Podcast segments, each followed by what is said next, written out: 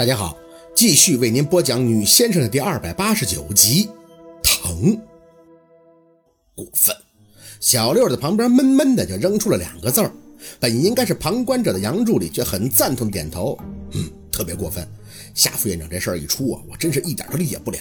他还找人监视陆总，结果陆总查到两个监视人以后，就故意往人手里送，闹出些新闻。反正也是做给夏副院长看的。监视人都谁呀？嗯，你不能认识。杨助理此刻倒是有问必答的样子，有一个无业游民，还有一个呢是酒店员工，在维尔斯做门童的。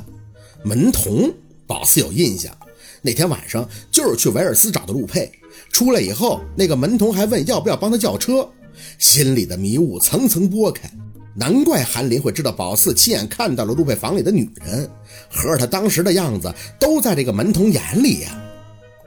薛助理，反正和你这事儿有关的人，陆总都找到了。他当时可是找到交通局齐了内网，就连夏副院长常住那个小区里的人都是一个一个查的，目的就是要搞清楚这件事儿。还有女的，你知道吧？看身材和你特别像的那个，后来都找着了。杨助理说的自己是一脸的唏嘘。夏副院长为了坑你，还真是不择手段啊。那段时间差点没把陆总给查魔怔了。嗨，不过该解决的都解决完了，你现在也不用去想太多了。宝四像是被推回到了那段时间，可以想象他和陆佩那都是饱受折磨的。怎么知道我爸回来的？这个对陆总来讲很简单呀，只要夏副院长买了机票想入境，陆总呢就能提前得到消息，我们的人提前就会在机场看着。本来啊跟着夏副院长回家，没想到他开到半路有所察觉，就开车来医院了。可能他一开始还以为在医院陆总不能怎么动他吧，毕竟这是办公区。只是，哼，他真是低估了陆总的愤怒啊！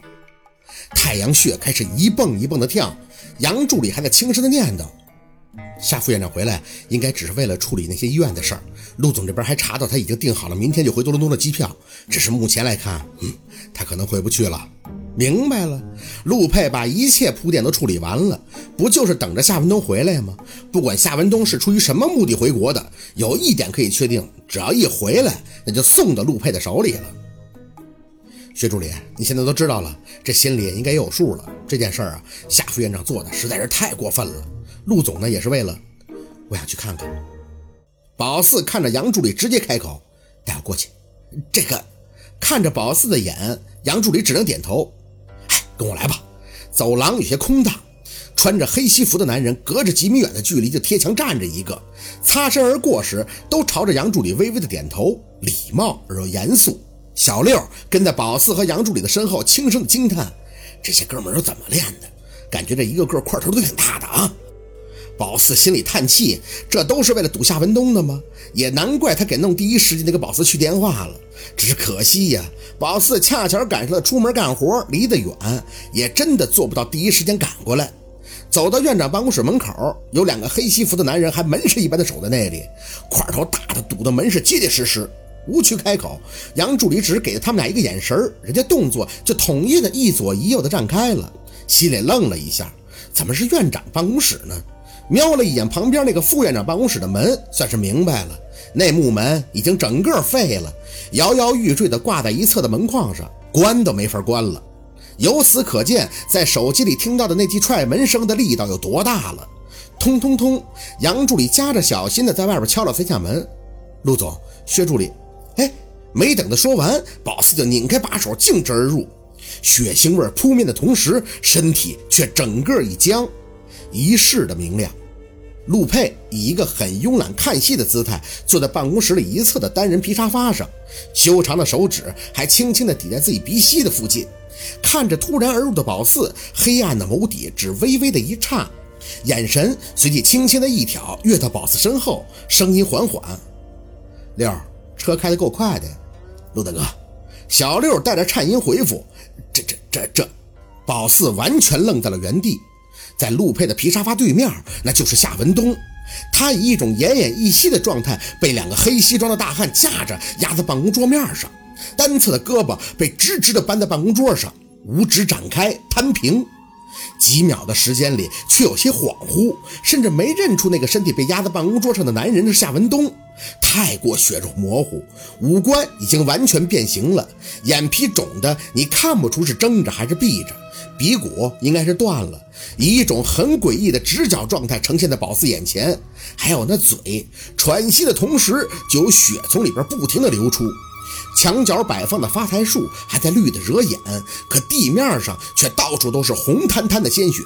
夏文东那常年戴在脸上的眼镜就支离破碎的躺在些血里，支架扭曲，镜片细碎，眼睛被一个架着夏文东的西服男手里的寒光闪了一下，那是一把很锋利的匕首，尖端正冲着夏文东展开的手背。这时，抬脚刚要上前，陆佩却起身把宝四挡住，手一拦，直接就抱住了宝四的肩膀。有什么好看的？陆总手还废吗？手持寒光的西服男忽然有些犹豫的发声，宝四身体一绷，只感觉陆佩以一种保护的姿态抱得宝四发紧，单手还抠住宝四的后脑，声音冷冷却冲着那个男人多嘴。陆陆陆大哥，小六在宝四身后胆突的发声，那个他不会不不会是要杨？宝四想动，陆佩的手臂却在不停的加大力道，凭着语气叫着杨助理过来，叫人推担架车过来。送夏医生去楼下就诊，杨助理答应了一声，就转身出去。宝四的后脑勺被陆佩用手压着，一张脸完全的闷住，只能听着那个西服男还在小声的询问：“陆总不是说收起来吧？”陆佩的声音极其不悦。到此为止，宝四有些上不来气，手上扯着陆佩的外套，有轱辘在地面滚动的声音在门口停住，只听着陆佩继续交代：“抬夏医生出去。”耳朵捕捉到细微闷哼的声音。宝四，你来了吗？夏文东的声音想转脸却转不过去，只听他咳嗽两声，继续叫着宝四的名字。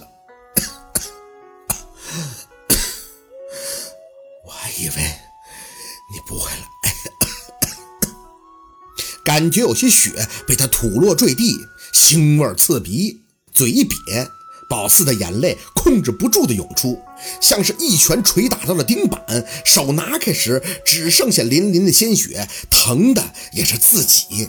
没等到夏文东下一句，就听到脚步声给他带到门口，随后担架车的轱辘声就开始顺着走廊远去。陆佩的力道抱着他还是没松，只是声音低了几分。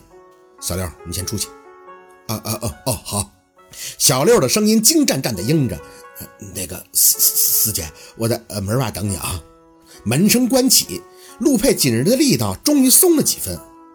怪我吗？宝四不知道说什么，眼泪还在不停的涌着，手也扯着陆佩的外套下襟儿。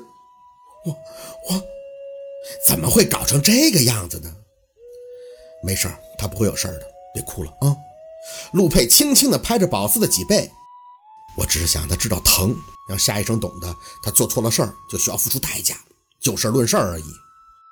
好，今天的故事就到这里，感谢大家的收听，喜欢听白好故事更加精彩，我们明天见。